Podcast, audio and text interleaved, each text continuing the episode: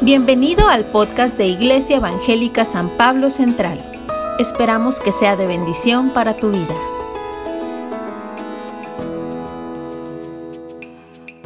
Amén, Señor Jesús. Te damos gracias por este tiempo. Gracias por cada momento, Señor, por el momento de alabanza, por el momento de honrarte con nuestros diezmos y ofrendas, por el momento de celebrar la comunión.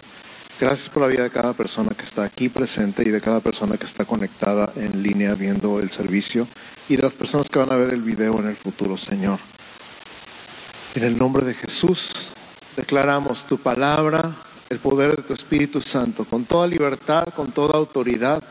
En el nombre de Jesús nos declaramos atentos, abiertos en nuestro espíritu, nuestra alma y nuestro cuerpo también, nuestros ojos, nuestros oídos, nuestra atención, nuestra concentración, para recibir tu palabra, para creer tu palabra, para vivir y abrazar tu palabra en nuestra vida, en el nombre de Cristo Jesús. Gracias Señor, gracias Jesús. Amén. Amén, amén. Qué gusto me da verlos otra vez. Ya son un poquito más. Algunos que estaban enfermos ya están de regreso. Bienvenidos, bienvenidos, bienvenidos. Me da mucho, mucho gusto verlos vamos a la palabra. Isaías 55, el versículo 1 es nuestro versículo lema de la semana y, y, nos lo llevamos como tarea. Hagan lo posible por memorizarlo, número uno y por meditar en él. Meditar significa algo así como masticar, estar masticando, masticando, masticando. ¿Qué significa que Jesús diga que a todos los sedientos vengan a las aguas? ¿Qué significa que podamos venir y comprar sin dinero y sin precio? ¿Y qué significa que haya vino y leche? Estar masticando eso. Las dos preguntas básicas, más básicas de un pasaje bíblico es que aprendo de Dios y que aprendo de mí. Entonces, ahorita podrían hacerlo, pero no se los dejar de tarea. ¿Sale? ¿Prometen hacer la tarea? Levanten la mano si van a hacer la tarea. Eso, muy bien. Pónganse un recordatorio, una alarma, algo ahí para que estén recordando y compartiendo también en familia. Entonces, ese es el primer verso de Isaías 55. Y quiero hacer una pausa ahí antes de leer el resto del pasaje porque estuve meditando yo en este versículo y encontré tres cosas importantes que van a ver en una imagen ahí. El agua, el vino y la leche. Tres elementos, tres líquidos que para nosotros son importantes. Ya Javier nos compartió un poquito de esto. El vino y la leche es algo que se ofrece en una casa de lujo. Y en los tres encuentro eh, pasajes a lo largo y ancho de toda la Biblia que me reflejan algo, el, símbolo de algo en estos tres líquidos.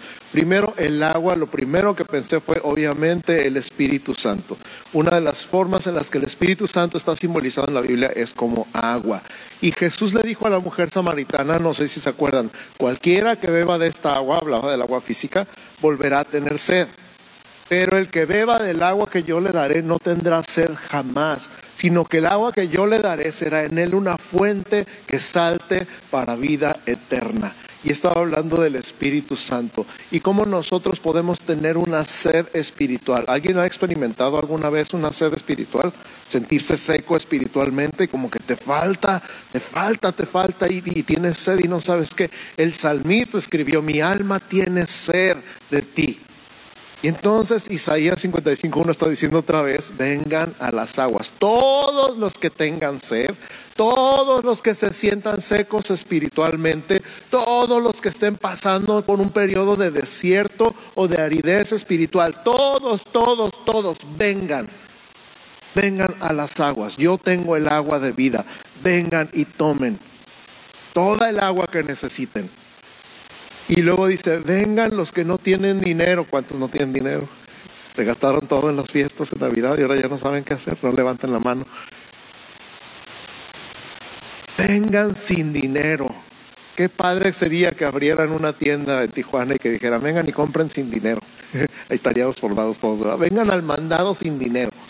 Jesús dice, vengan y compren sin dinero. ¿Compren qué? Compren vino y leche. Y otra vez estos dos elementos, estos dos líquidos son simbolizados a todo lo largo y ancho de la Biblia. Lo primero que pienso en vino es el vino nuevo. Cuando Jesús dijo, el vino nuevo no se puede poner en odres viejos porque los odres se rompen y se y se pierden las cosas. El vino nuevo se pone en odres nuevos. ¿Qué estaba diciendo Jesús? Que hay que nacer de nuevo para recibir el vino nuevo del Espíritu Santo. Otra vez, el Espíritu Santo simbolizado en vino en ese pasaje en particular. El vino nos habla de gozo, de alegría. En las bodas de Canaán sirvieron vino y Jesús convirtió el agua en vino en esas bodas, para que el gozo, la alegría no se acabara. No que nos pongamos bien alegres como en México, nomás ponen tantito vino y ya están. Pero sí es un símbolo de alegría, de fiesta. Y el Espíritu Santo en nuestra vida produce un gozo y una alegría que son sobrenaturales, que van más allá de las circunstancias. Y Jesús está diciéndote a ti el día de hoy, ven y compra vino sin dinero.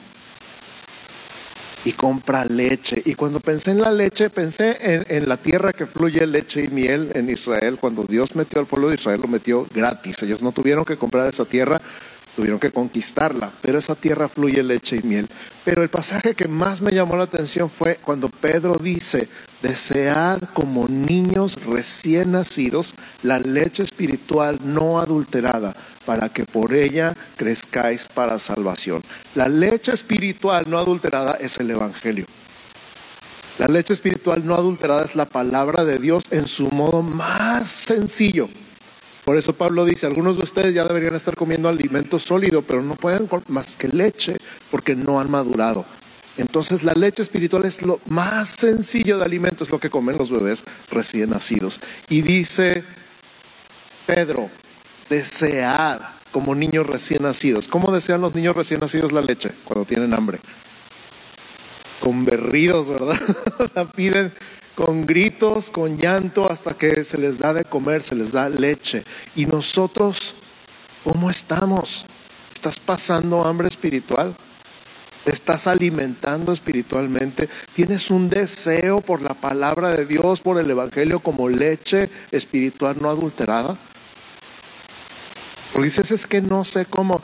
Y Jesús dice en este pasaje de Isaías 55, ven y compra sin dinero vino y leche. Nada de esto está en el mensaje, todavía no empiezo con el mensaje. Pero escucha, agua gratis, vino gratis, leche gratis. Y tú dices, pero es que yo me siento seco, pero es que tengo hambre, pero es que tengo sed, pero es que estoy triste. Y Jesús te está diciendo a ti el día de hoy, ven, ven a mí y recibe toda el agua que necesites, todo el vino que necesites y toda la leche que necesites. El tema de hoy es avivamiento.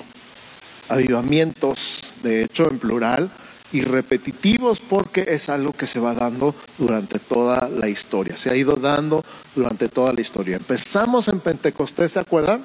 Nuestra serie del mes acerca del nacimiento de la iglesia. Y la iglesia nació en Pentecostés y estuvimos hablando de la figura de la iglesia, la sombra y figura en el Antiguo Testamento. Y luego la semana pasada hablamos de los primeros cinco siglos, los primeros 500 años en la historia de la iglesia y cómo siempre se ha levantado alguien en el poder y la autoridad de la palabra y del Espíritu Santo. Y hoy vamos a estar hablando de estos avivamientos repetitivos, pero este versículo, Isaías 55.1, es clave ven, ven a mí, ven a las aguas, ven y compra sin dinero y sin precio vino y leche. El verso 3 dice, inclinad vuestro oído y venid a mí. Inclinad vuestro oído y venid a mí. Oíd y vivirá vuestra alma, y haré con vosotros pacto eterno, las misericordias firmes a David. El verso 4 dice, he aquí que yo lo di por testigo a los pueblos, por jefe y por maestro a las naciones. Y me brinco al verso 6, dice, buscad a Jehová mientras puede ser hallado. Este versículo es muy famoso, muy conocido. Llamadle en tanto que está cercano. Deje limpio su camino y el hombre inicuo sus pensamientos y vuélvase a Jehová, el cual tendrá de él misericordia y al Dios, al Dios nuestro, el cual será amplio en perdonar. Todos los elementos de un avivamiento personal y corporal como cuerpo de Cristo están incluidos en estos versículos de Isaías 55.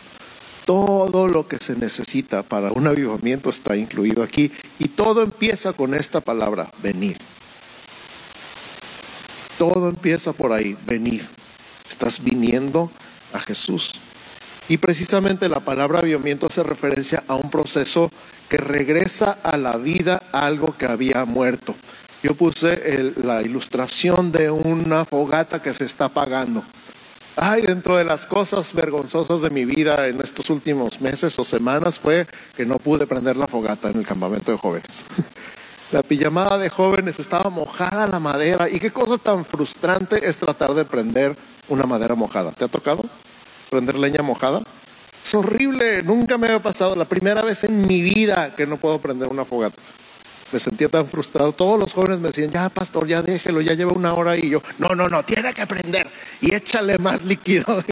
Nada, nunca prendió. Qué cosa más horrible.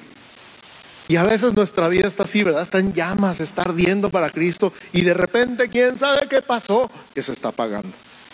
Y ya nomás ahí hay una cosita que ni calienta, pero ni se acaba de apagar, por la gracia de Dios, ni arde. O sea, ya no sirve para hacer bombones, ni salchichas, ni nada.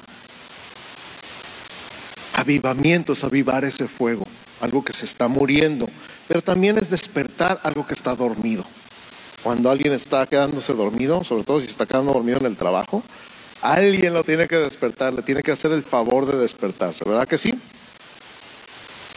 Entonces, vamos a usar las dos palabras como palabras paralelas. Avivamiento en el sentido de despertar. No quiero decir, y nunca vamos a escuchar aquí decir que la iglesia está muerta, jamás. La iglesia nunca va a estar muerta por la gracia de Dios, sigue viva, aunque esté adormecida, esté como esa fogata que está a punto de, pero no se termina de apagar. Gracias a Dios, nunca se va a terminar de apagar.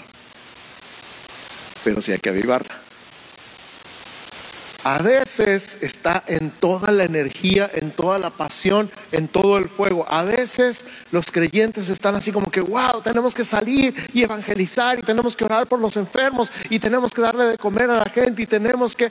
Y a veces está así como, ay, ¿para qué? A mí déjenme aquí sentado los domingos y ya no me pidan más. Es más, hago mucho convenir de veras que me cuesta trabajo levantarme el domingo en la mañana y venir a la iglesia. ¿De qué lado estás? No me contestes. Entonces vamos regresando al versículo. Vamos regresando a Isaías 55.1. Inicia el pasaje con esta invitación y esta invitación es urgente. La palabra más importante es venir. Di conmigo, venir. Venid lo repite cuántas veces, ahí lo puedes ver en estos pasajes, en los primeros siete versículos de Isaías 55. Venid lo repite y lo repite y lo repite, porque es importante empezar por venir al Señor. Y luego sigue con oír, y luego sigue con buscar, y vamos a ver esas palabras, pero venir es muy importante. Dios está buscando nuestro bienestar, Dios está buscando lo mejor para nosotros. Por eso nos insiste, ven a mí, yo tengo todo lo que necesitas. Yo tengo todo lo que necesitas. ¿Por qué dice eso? Porque nos distraemos. Nos distraemos. Nos distraemos tan fácil. Pasa la mosca y ya nos vamos por allá. sabiendo que Dios tiene y es todo lo que necesitas. Te voy a poner un ejemplo clásico. ¿Cuántos de ustedes han estado en los, alguno de los últimos meses en cuarentena? Levanten la mano. Ok, varios de ustedes. Cuando han estado en cuarentena, ya no me digan, no levanten la mano. ¿Cuántos se metieron en la palabra y cuántos se metieron en Netflix?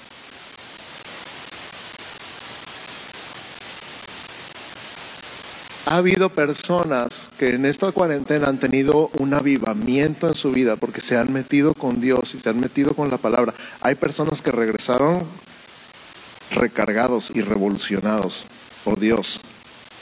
Y hay personas que se echaron todas las series de Netflix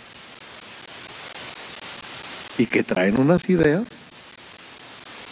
¿Por qué? Porque nos distraemos, así de fácil nos distraemos. Yo no sé qué sea lo que te distraiga a ti, porque son cosas diferentes. Algunos se la pasaron viendo las compras en Amazon o en Mercado Libre, viendo ahí que compraban todos los catálogos de todas las ventas posibles. ¿Qué viste? ¿Qué hiciste? ¿En qué utilizaste este tiempo? Y ve qué fácil nos distraemos. Nos distraemos con cosas que apelan a nuestra alma, a sentir bonito, a distraernos, a entretenernos. ¿Y cómo te entretienes tú y cuánto tiempo pasas entreteniéndote al día, a la semana? Pregunto, ¿qué has hecho en estos días? ¿Qué hiciste en las vacaciones? Y Dios sigue diciendo, ven, ven, ven a mí, yo tengo todo lo que necesitas, yo soy todo lo que necesitas. Y te está viendo como plantita, cómo te está secando porque te falta el agua. Y tú ahí en el teléfono. Y yo también. Ay, pastor, pues claro.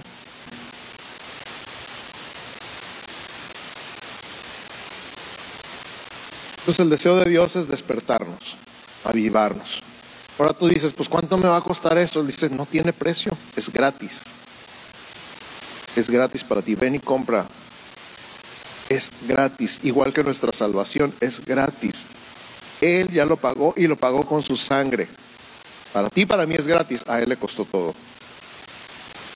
La invitación no está limitada a uno, no es exclusiva, es universal. Todo aquel que tenga sed, venga. Todo aquel que tenga sed, venga. Ahora yo te pregunto a ti, ¿tienes sed? o ya te acostumbraste a vivir sin agua? Ya que te pregunto y ahorita que no estás viendo el teléfono, aprovecha y pregúntate a ti mismo, ¿tengo sed o ya me acostumbré a vivir así?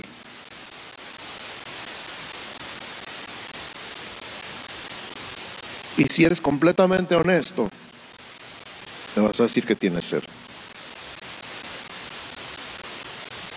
Él es el que produce el avivamiento, porque el avivamiento viene de Él, de su Espíritu Santo, no de nuestro esfuerzo.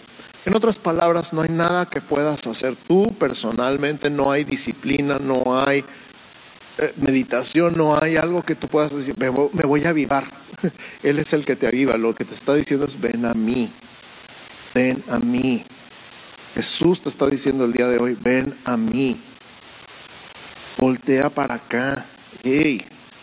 La segunda palabra clave es oídme, oídme. La primera es venir, la segunda es oídme. Di conmigo, oídme. ¿Qué le dices a tus hijos cuando les estás hablando y están pajareando? Hijos, ¿qué le dicen a sus papás cuando les están hablando y los papás están en el teléfono? Pélame, escúchame. Escúchame con los ojos, escuché que alguien decía así, que su hijo le decía, escúchame con los ojos, ponme atención. Es lo que está diciendo Dios, voltea para acá, o escúchame, ponme atención. Y comed el bien y se deleitará vuestra alma con grosura. Inclinad vuestro oído, otra vez, el oído, y venid a mí, lo vuelve a decir, oíd y vivirá vuestra alma y haré con vosotros pacto eterno, las misericordias firmes a David.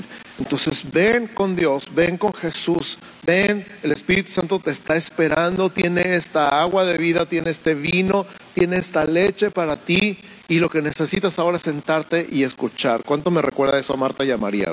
Marta estaba bien ocupada haciendo toda clase de cosas y María estaba sentada a los pies de Jesús escuchando. Y todavía Marta le dice, Señor, mírala esta floja que está ahí sentada nomás escuchándote, dile que me ayude. Y Jesús le dice, Marta, Marta, afanada y preocupada, estás con muchos quehaceres. Pero María escogió lo mejor y nadie se lo va a quitar. Lo mejor que puedes hacer es sentarte y escuchar.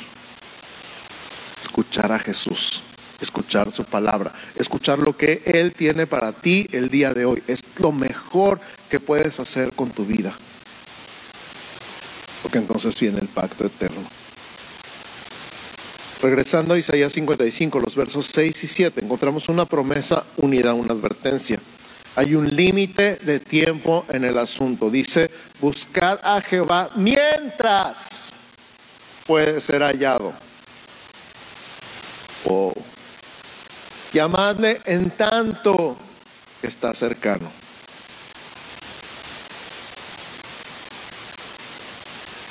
Deje el impío su camino y el hombre inicuo sus pensamientos y vuélvase a Jehová, el cual tendrá de él misericordia. Y al Dios nuestro, el cual será amplio en perdonar. Y conmigo, buscad, llamadle y vuélvase. En estos versículos que leímos son tres palabras importantes, tres palabras clave. Buscar, llamar y volverse. Y conmigo otra vez, buscar, llamar y volverse. Dios dice, búscame en tanto que puedo ser hallado. No quiere decir que se te va a esconder.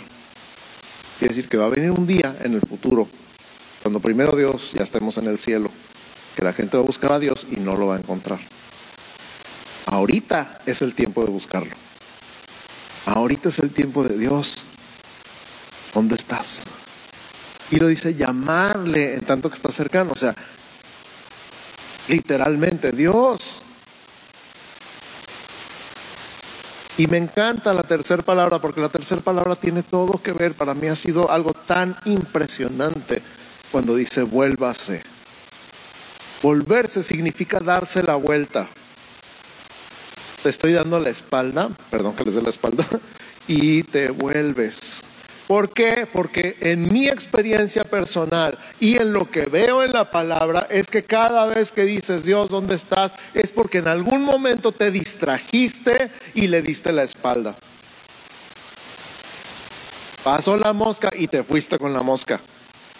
Y te distrajiste en cualquier tontería. Y en el momento donde te diste cuenta que Dios se te había perdido de vista, le habías dado la espalda, pero Él nunca se había alejado de ti. Él nunca te dejó. Él nunca te abandonó. Él nunca se te desapareció. Tú te distrajiste con cualquier cosa. Y en el momento que Él dice, búscame porque me puedes encontrar. Llámame porque estoy cerca. Date la vuelta. Porque cuando dices, Dios, ¿dónde estás? Él está atrás de ti y te dice, aquí. Y es tan impresionante, es tan maravilloso, es una alegría y un gozo que no se compara con nada. Darte cuenta que Dios siempre estuvo ahí. Que Él no te dejó, que Él no te abandonó, que Él estuvo contigo en las horas más oscuras de tu vida, y que todo lo que tenías que hacer era darte la vuelta. Porque ahí estaba.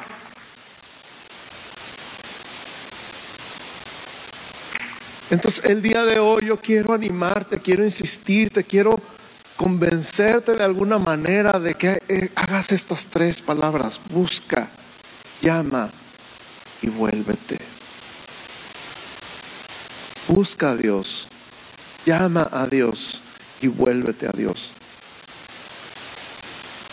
Ahí empieza el avivamiento. Ahí empieza el despertar. Si se, te perdió Dios, te distrajiste, te fuiste por las tortas y de repente dices, Dios, ¿dónde estás que no te veo? Ahorita es cuando. Estas tres palabras son claves para ti. Busca, llama y vuélvete. Amén. Y cuando lo recibimos, al mismo tiempo recibimos un destino eterno. Déjame hacer esta pausa. En el verso 11 dice, así será mi palabra que sale de mi boca. No volverá a mí vacía, sino que hará lo que yo quiero y será prosperada en aquello para que la envíe. O sea que la palabra que sale de la boca de Dios nunca regresa a Él sin haber cumplido su propósito. Siempre podremos llegar a Él y recibir todo el beneficio, una vez más, sin dinero y sin precio, porque Él ya pagó, lo pagó con su sangre. Nosotros recibimos este beneficio y parte de este beneficio es un destino eterno. Di conmigo un destino eterno. Y lo más fuerte, un destino eterno.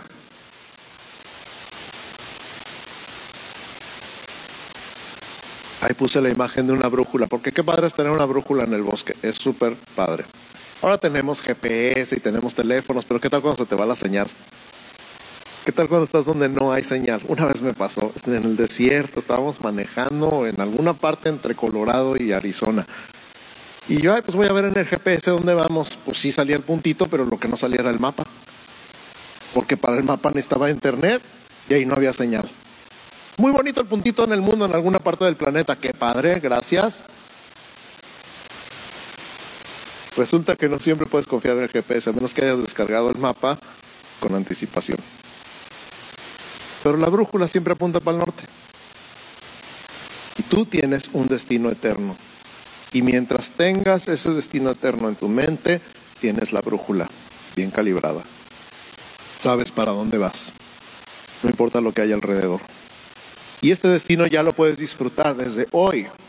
Hoy tienes vida, hoy inicia el avivamiento, hoy tienes todo lo que necesitas porque hoy tienes al Espíritu Santo en tu vida. Amén.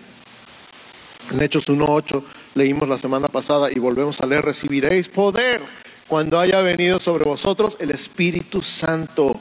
El Espíritu Santo es la clave. Y me seréis testigos en Jerusalén, en toda Judea, en Samaria y hasta lo último de la tierra. A través de los siglos, Dios trae experiencias al ser humano donde nos revela su gracia, donde nos revela su amor desde el día de Pentecostés y una y otra y otra vez desde la historia de la iglesia, desde la antigüedad hasta la fecha, para venir a despertarla cuando se está quedando dormida. Cuando la iglesia se está durmiendo, Él viene y la despierta es característico de la naturaleza humana, necesitamos que de vez en cuando alguien nos sacuda la silla.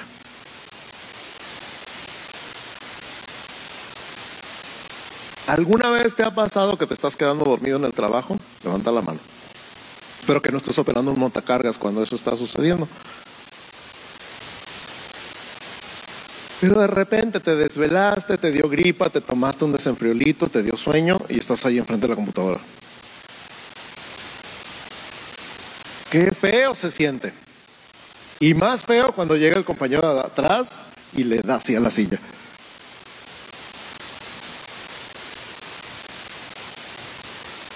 Estás durmiendo y hay que despertarte. Están haciendo el favor de despertarte para que no te despidan. Siempre necesitamos que alguien nos despierte porque no somos bien comodinos. Nos encanta nuestros patrones. Nos encanta nuestra zona de confort. Lo decía la semana pasada, que no nos muevan tantito la silla porque ya nos enojamos. Que no nos cambien algo de lugar porque ya. Ardió Troya. Pero para continuar la tarea que Cristo nos encomendó de ser testigos en nuestra Jerusalén, en nuestra Judea, en nuestra Samaria y hasta lo último de la tierra, necesitamos que de vez en cuando nos tiren de la silla. Estos sacudimientos empezaron en Pentecostés y siguieron a través de la historia de la iglesia hasta la fecha. Se sigue repitiendo. Históricamente lo podemos identificar. De hecho, lo tenemos identificado. Una o dos veces cada siglo sucede un sacudimiento y un despertar en la iglesia. Repito, una o dos veces cada siglo sucede un sacudimiento y un despertar en la iglesia la manifestación del poder de Dios actuando en y a través de nosotros para que la iglesia no se distraiga de su propósito y llamamiento. Y recuerda, la iglesia somos tú y yo. No es el edificio, no es el pastor. La iglesia somos todos. Amén. Si se acuerdan de eso, verdad? A ver, di la iglesia soy yo. La iglesia soy yo. Voltea con tu vecino y dile, la iglesia eres tú. Entonces Dios envía a su Espíritu Santo a despertarnos para que la iglesia no se distraiga de su propósito y llamamiento. Que no nos distraigamos. No solo se trata de la enseñanza doctrinal o de la ética sistemática. Tampoco se trata de las prácticas que se repiten, patrones, patrones, patrones, patrones. Es que siempre lo hemos hecho así, es que nunca lo hemos hecho de otra manera, es que qué tal si no funciona. través de la historia de la iglesia. Cada avivamiento se presenta en forma diferente, con diferentes resultados. Puede comenzar en un lugar y extenderse a otros o puede quedarse en ese lugar, pero siempre produce un despertar, un nuevo interés en las cosas de Dios y un enfoque necesariamente en Dios. Puede producir emociones, pero el resultado es una transformación a largo plazo. Voy a repetir esta frase. Puede producir emociones, pero el resultado siempre es una transformación a largo plazo. Se vale emocionarse, lo que no se vale es quedarse como estás. La iglesia no puede vivir dormida. Nuestro propósito requiere para cumplirse una participación activa del creyente. Precisamente es para que el creyente se active que Dios viene y lo despierta. Voltea con tu vecino y dile, despiértate. No se duerma. Sacúdele la silla o algo ahí.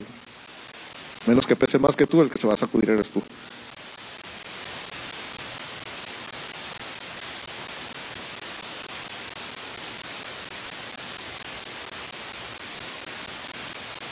La semana pasada terminé diciendo que sucedieron cosas horribles en la Edad Media, ¿se acuerdan? Que cómo estábamos en los primeros cinco siglos y cómo se fue extendiendo el Evangelio y cómo la mitad de la población se llegó a considerar cristiana. Y luego cuando el cristianismo se oficializó como la religión oficial del Imperio Romano, empezó un declive, una mezcolanza de doctrinas y de enseñanzas raras y llegamos a lo que se conoce como el oscurantismo o la Edad Media, donde pasaron cosas espantosas. Me faltó decir, porque era el propósito de hoy y de la semana que entra, que siempre, siempre, siempre, por la gracia de Dios, queda un remanente fiel. Siempre. Porque la iglesia es de Cristo. Eh, Cristo cuida a la iglesia. Cristo protege a la iglesia. Por la gracia de Dios la iglesia ha durado estos dos mil años y seguirá hasta que Cristo venga. Aunque veas lo que veas y pases lo que pases y la gente se burle de todos los errores y de todos los excesos que se ven en las iglesias por todo el mundo, siempre va a haber un remanente fiel porque es promesa de Dios. Él se encarga de un remanente fiel. No sé si te acuerdas en aquel momento donde, donde Elías sale corriendo de la reina Jezabel y se esconde y está en la cueva y cuando Dios lo encuentra por fin le dice, ¿qué estás haciendo aquí? Y dice, he sentido un vivo celo por Dios, pero han matado a todos los profetas de Dios, yo soy el único que queda y me están buscando para matarme. Y Dios le dice, no eres el único, todavía quedan siete mil en Israel que no han doblado la rodilla ante Baal.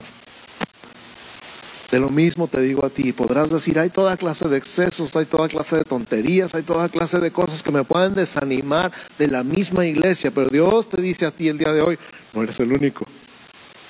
Siempre hay un remanente fiel, siempre. Y Dios es el que está a cargo de ese remanente. Vamos a hacer un poquito de historia en los últimos minutos que nos quedan. Después de la reforma, saltamos a la parte de la reforma porque la reforma la tocamos cada año. ¿Se acuerdan? Martín Lutero, las 95 tesis, solo fe, solo Biblia, solo Cristo, solo gracia, solo para gloria de Dios. Después de la reforma me voy a ir a el norte de Europa, en Estados Unidos y Canadá. Una serie de avivamientos a mediados del siglo XVIII bajo el impulso de predicadores y ahí hay dos, Jonathan Edwards y Jorge Whitfield. De los dos puedes encontrar escritos en el Internet. Pero de ese avivamiento, con estas dos personas, se registraron más de 120 mil personas que regresaron a una vida activa dentro de la iglesia. ¿Imagina 120 mil en Tijuana? Que regresen a Cristo. Imagina 120 mil en esta zona de un trancazo. Digo, no de un trancazo, fueron años. Pero aún así, ¿podrías soñar con 120 mil convertidos en Tijuana? ¿Podrías soñar con 120 mil de tus vecinos, parientes, amigos y compañeros viniendo a Cristo? Eso es avivamiento. Bueno, es el resultado del avivamiento. más bien. A inicios del siguiente siglo, entre 1801 y 1811, el llamado segundo gran despertar en Estados Unidos.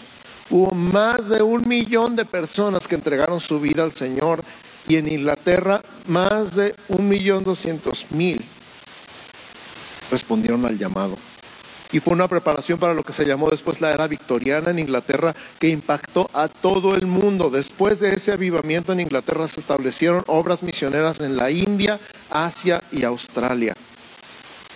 40 años después, particularmente en Estados Unidos, 1857, iniciaron con reuniones de oración. ¿Por qué reuniones de oración? Por estas tres palabras clave, buscad, llamad y volverse. Iniciaron con reuniones de oración que se extendieron a muchos lugares en Inglaterra, Irlanda del Norte, Gales, Australia, Corea y Hawái. Y se registraron millones de convertidos en todos estos lugares. Luego en 1904 se llevó a cabo un despertar en Gales bajo la predicación de Evan Roberts, cuando unos 100 mil se entregaron a Jesús. Se calcula que entre estos 100 mil salieron misioneros a predicar a diversos lugares del mundo y se calcula que el resultado, el efecto dominó de estos 100 mil fueron casi 5 millones de convertidos alrededor del mundo. Dos años después, bajo la predicación de William Seymour, se llevó el despertar en la calle Azusa en Los Ángeles dando lugar al movimiento pentecostal que se extendió a todo el mundo y continúa hasta el día de hoy. A mediados del siglo pasado se da lugar el inicio de lo que se llama neopentecostalismo que trajo un mover extraordinario del Espíritu Santo tanto dentro como fuera de las denominaciones establecidas. Muchos ministerios independientes surgieron en todo el mundo impactando entre el pueblo especialmente de habla hispana en este avivamiento, en este movimiento que tuvo una onda de choque en la Ciudad de México después del terremoto de 1985 y miles llegaron a Cristo y a las iglesias en ese movimiento. El pastor Daniel entregó su vida a Cristo. Y de mi generación, de ese grupo de jóvenes donde mi esposa y yo salimos, hay pastores en todo el país y en otras partes del mundo. Ya en nuestro tiempo escuchamos de despertares en lugares como Australia, Suecia, Noruega, Inglaterra y en diversos lugares de Estados Unidos y de Corea. El Evangelio se está extendiendo a través de misioneros en diversas partes del mundo musulmán y en China, a pesar de que tienen que operar en secreto, no abiertamente para no acabar sofocados por los gobiernos. Cuando los misioneros fueron obligados a abandonar el país en 1953, la iglesia subterránea surgió y para el año 2000 ya había más de 75 millones de chinos creyentes en Jesús, reuniéndose secretamente en las casas. Esa es nuestra historia, iglesia. Somos parte de eso. Porque tú dirás, hay 75 millones de chinos allá en China creyendo en Jesús y yo qué. Tú eres parte de eso. Tú eres parte de que la gente se esté convirtiendo en Irán y escondidos estén adorando a Jesús. Tú no estás escondido, tú estás aquí, hasta lo estamos transmitiendo en vivo.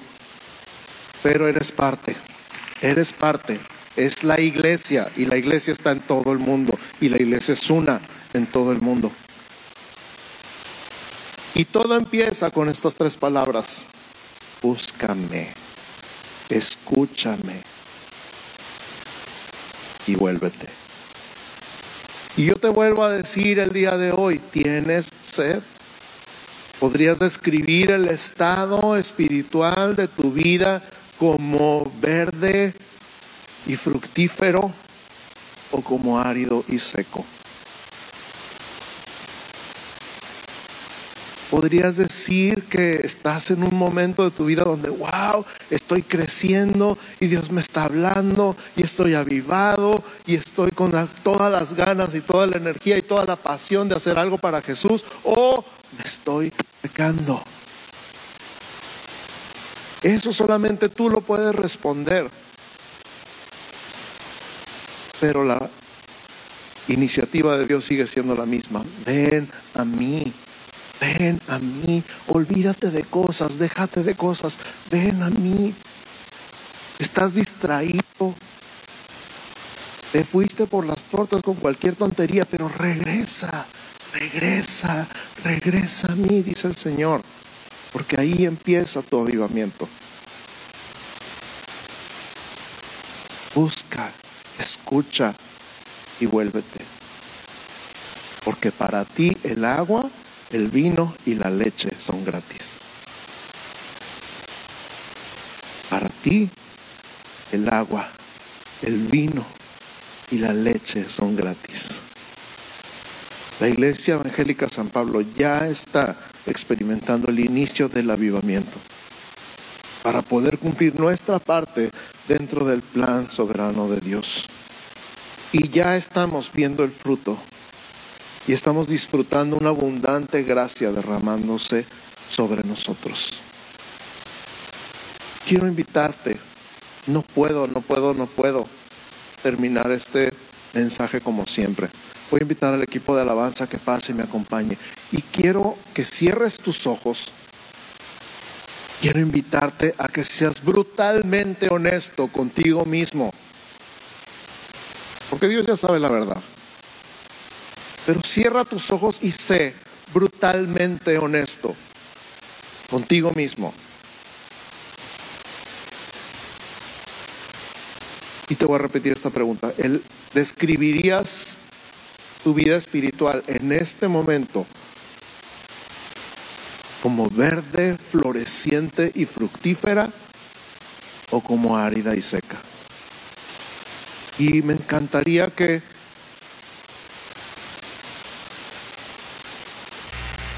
mis ancianos vinieran aquí cerca, por favor. aquí enfrente. Y yo quiero que después de ser brutalmente honesto,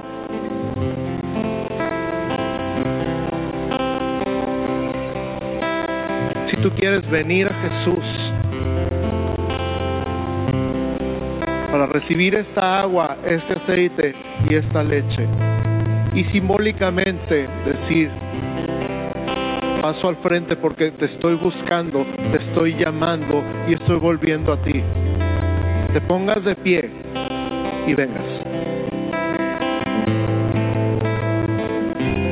Si pasas al frente es porque estás diciendo, Dios, te estoy buscando. Yo decido buscarte el día de hoy. Dios, paso al frente porque te estoy llamando. Yo decido llamarte el día de hoy. Dios, yo paso al frente porque Reconozco que me he distraído con cualquier tontería, pero hoy me vuelvo a ti, porque hoy he escuchado que no estás lejos de mí, estás cerca de mí, que a lo mejor el que se distrajo fui yo y te di la espalda, pero aquí estás, yo vengo a ti. Y en el nombre de Jesús, el Espíritu Santo, como vino, como agua, como leche, y su palabra alimentando tu alma, tu espíritu,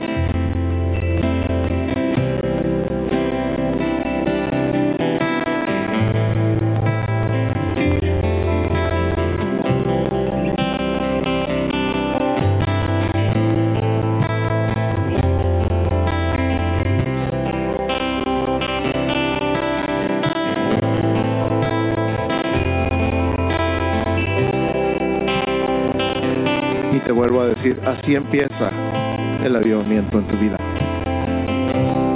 Así empieza. Con buscarle, con llamarle y con volverse. Y él dice, ven porque es gratis.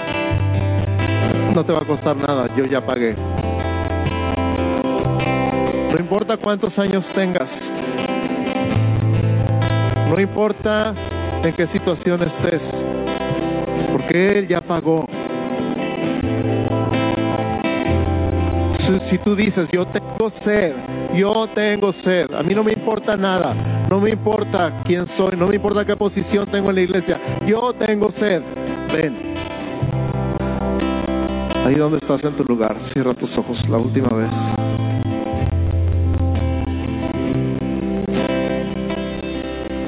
Y muy calmadamente di Jesús.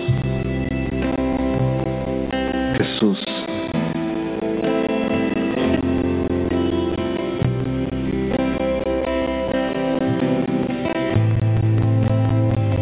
Oración es que ahí donde estás, Dios te haga consciente de su presencia, porque Él nunca se fue, Él nunca se apartó de ti.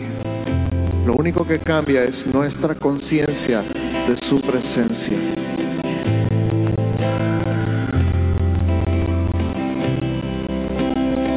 Oración es que tu conciencia de su presencia sea despertada. Y que en este buscarle, en este llamarle, en este volverte a Él,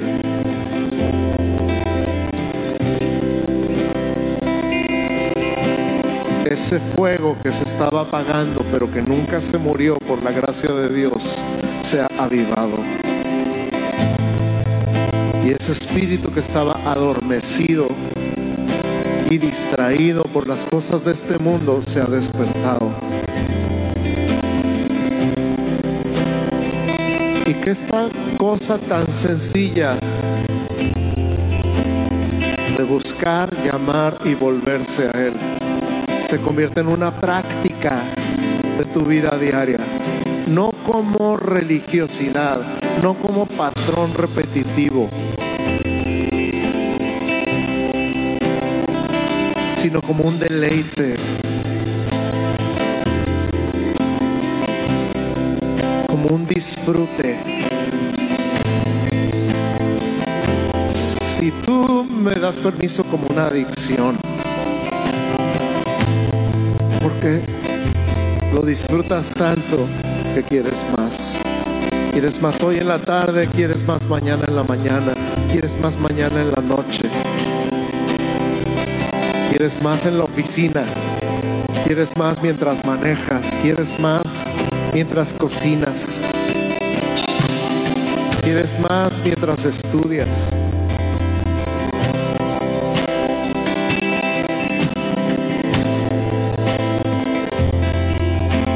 Búscale en su palabra, búscale en su presencia, búscale en la adoración, búscale en la oración. La oración nada más es platicar con Él, estar consciente que Él te escucha y decirle todo lo que quieres, todo lo que sueñas, todo lo que temes, todo lo que piensas, todo lo que anhelas, todo lo que te preocupa.